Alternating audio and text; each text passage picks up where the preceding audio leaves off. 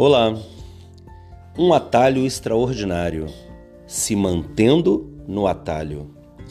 Um tempo atrás, eu gravei um podcast, bastante tempo atrás, um atalho extraordinário.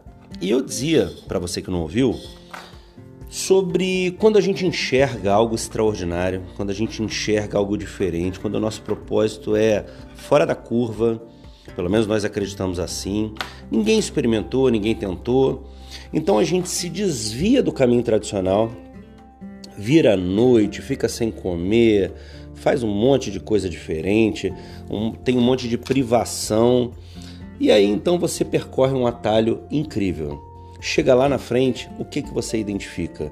Que quando você volta para o caminho tradicional, o caminho onde, onde quase todos percorrem, você olha para trás e as pessoas ainda estão tomando café que estavam tomando de manhã, agora estão tomando de tarde.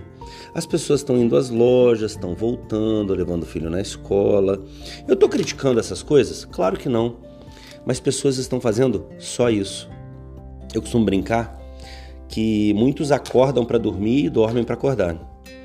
Dessa forma, o que eu vim dizer hoje? Se mantendo num atalho extraordinário. Sabe por quê, gente? Existe uma, um pensamento recorrente que é mais ou menos assim: um grande empreendedor é, criou seu negócio, avançou e aí ele teve muito sucesso, muito resultado financeiro. Qual é o sentimento natural? Voltar para o caminho tradicional e ser o bem-sucedido na mesa de jantar da grande família. Na verdade, o que acontece na prática é isso a pessoa vence num atalho extraordinário e depois volta para o meio tradicional para dizer: Olha, eu venci, agora uh, me apreciem. A vaidade fala muito alto. Só que, na realidade, o que eu quero pregar aqui para vocês hoje é que não é assim que deve funcionar, na minha humilde opinião. Na minha humilde opinião, você que venceu através de um atalho extraordinário precisa aprender a se manter no atalho. Se você é empreendedor nato, se você sonhou, idealizou com algo que ninguém jamais viu, se mantenha nessa linha, nesse ângulo, porque o mundo precisa das suas realizações. As pessoas que acordam para dormir e dormem para acordar precisam que você se mantenha no atalho, enviesado, diagonal ao tradicional para que você realize coisas incríveis, coisas jamais vistas.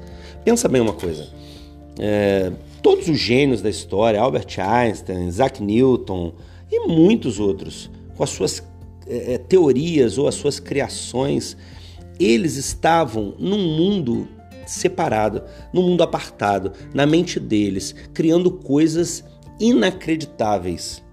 Se eles simplesmente fazem a sua primeira criação, desenvolvem sua primeira tese, teoria e voltam à vida tradicional, sentam à mesa e conversam frivolidades, o que o mundo ia ganhar? O que o mundo ia ter do futuro dessas pessoas? Mas não. Eles nasceram, viveram e morreram fazendo coisas incríveis, fazendo coisas imensuráveis. Dessa forma, eu conclamo a quem está ouvindo, eu clamo que observe que se você faz uma caneta que nunca o mundo viu, por favor, evolua da caneta para outro item mas não deixe de fazer o que o mundo precisa que você faça.